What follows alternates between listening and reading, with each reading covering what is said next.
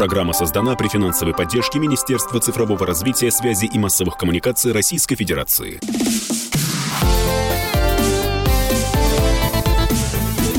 Доброволец. После небольшой паузы снова в эфире радио «Комсомольская правда» «Доброволец». Программа о хороших делах, о хороших людях. И здорово начинать воскресный день с таких замечательных гостей, как Серафим Иванов, пресс-секретарь молодежного движения «Боевое братство», волонтерская рота. Здравствуйте, Серафим, доброе утро. Доброе утро, здравствуйте. А, мы уже э, не раз э, касались темы помощи э, Донбассу, волонтерского участия. Откликается молодежь на ваш призыв? Помогает? Более чем откликается. Она даже настолько сильно откликается, что чат-бот в Телеграме у нас э, порой завален сообщениями, да так, что мы не успеваем даже отвечать вопросами а можно мне поехать, а я бы хотел бы тоже отправиться, а девушек берете.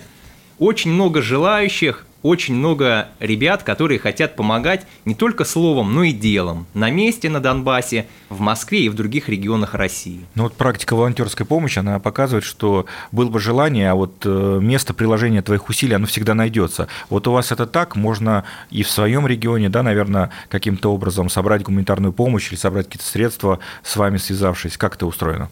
Да, совершенно верно. Волонтерская рота боевого братства присутствует в большинстве регионов Российской Федерации, движение наше всероссийское, и поэтому на базе наших региональных отделений всегда можно заняться помощью Донбассу. Это в первую очередь и сбор гуманитарной помощи, это оказание содействия вынужденным переселенцам с Донбасса и других освобожденных территорий Украины – это также и добровольческие отправки на освобожденные территории Украины для выполнения гуманитарной миссии. Отправка осуществляется через Москву, точка сбора в Москве, и как раз таки в Москву съезжаются ребята с различных регионов для того, чтобы делать общее дело. Ну вот в этом году, как мне кажется, наконец-то научились мы правильно принимать беженцев, сразу распределяя их в регионы, сразу оказывая помощь.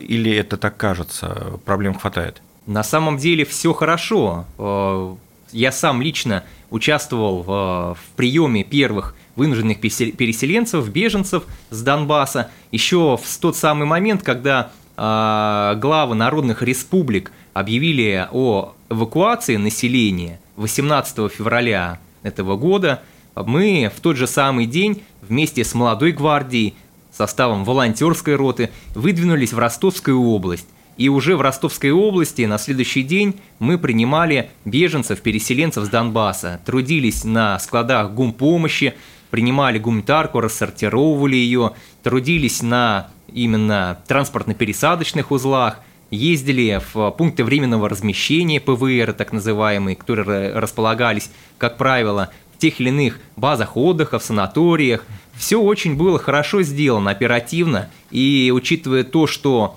прям сразу, сходу нашли место, куда можно поселить большое количество человек, место для того, чтобы оказать помощь всем и каждому, я считаю, что это очень хорошо было организовано, и это сделано на высоком уровне. Ну вот вы, насколько я знаю, не только принимали беженцев, вынужденных переселенцев на территории России, но и неоднократно ездили а, в Донецк, да, Донецкую область.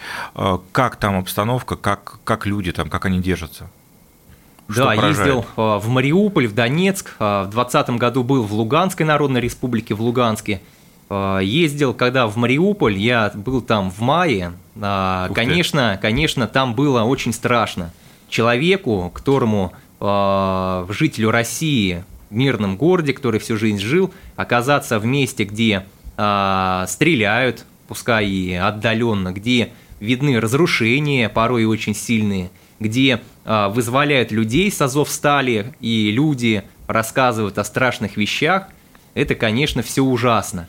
Но вместе с тем наши добровольцы э, проявляли настолько большое мужество, выдержку, что они пропускали э, все, все то, что виделось не очень хорошее, они пропускали через себя и показывали людям на освобожденных территориях, в данном случае в Мариуполе, люди, людям, которых освобождали военные с Азовстали показывали этим освобожденным людям, что вот она, Россия пришла, что нет больше злобных неонацистов, и что сейчас каждого обогреют, укроют, накормят и напоят горячим чаем и скажут доброе слово. Как относятся к волонтерам военные, как относятся э, жители местные к волонтерам? Относятся с пониманием и осознанием того, что волонтеры выполняют важную общественную задачу, фактически историческую миссию, потому что наши вооруженные силы движутся вперед на запад, они освобождают все новые и новые территории.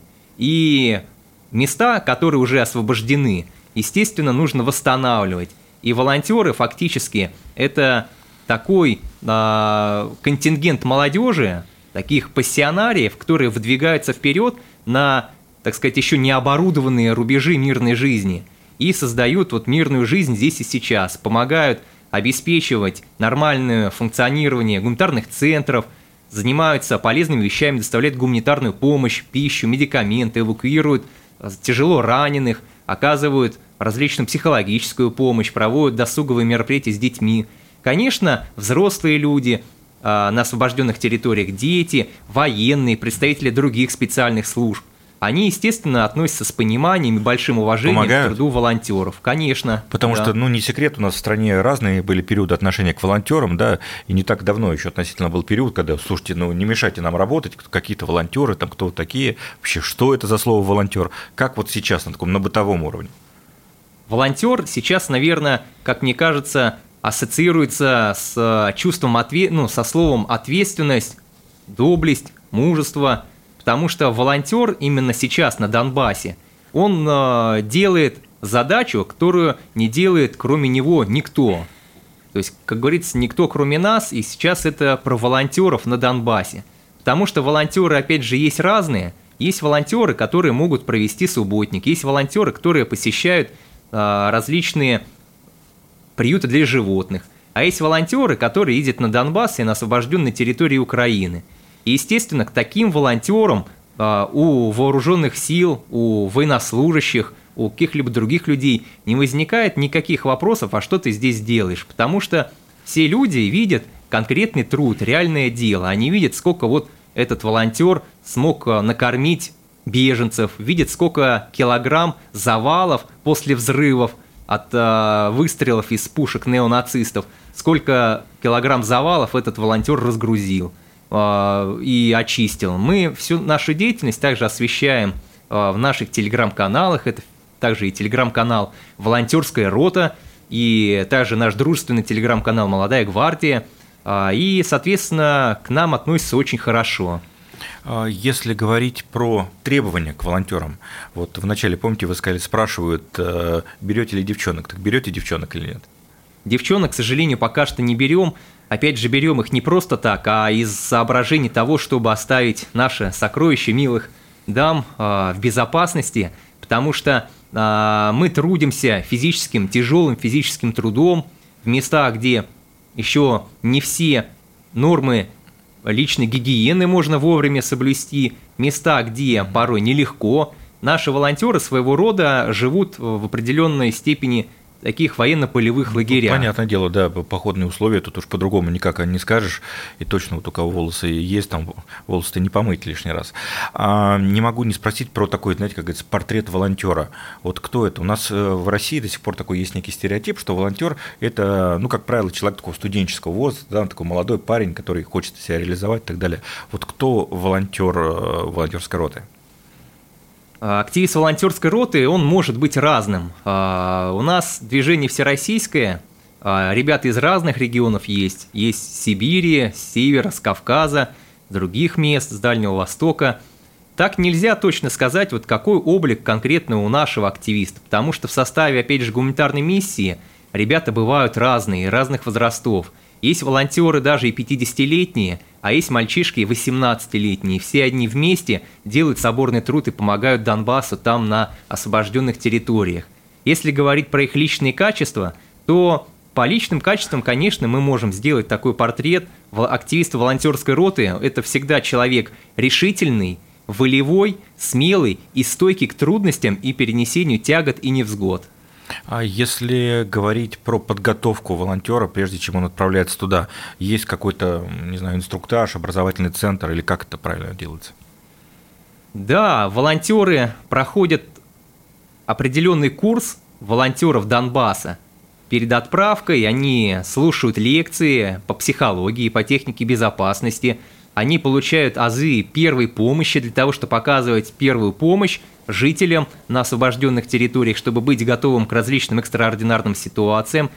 Вместе с тем, вне рамок Центра волонтеров Донбасса волонтерская рота проводит массу других мероприятий, подготавливающих волонтеров к тем или иным различным ситуациям. У нас есть кружки по различным видам спорта, это и хоккей, самбо, рукопашный бой. У нас есть кружки творческие по по различным креативным индустриям, театральное искусство, вокальное искусство. И вот Сергей Сергеевич у нас проводит военно-спортивные тренировки, также очень интересные. Э, где искать информацию, как присоединяться? Очень легко, можно зайти на сайт «Волонтерская рота», можно зайти ВКонтакте в группу «Волонтерская рота», а можно написать в чат-боте «Волонтерская рота». Все очень просто, друзья. Присоединяйтесь, делайте добрые дела, все добро обязательно возвращается. И слушайте, конечно, программу «Доброволец» на радио «Комсомольская правда».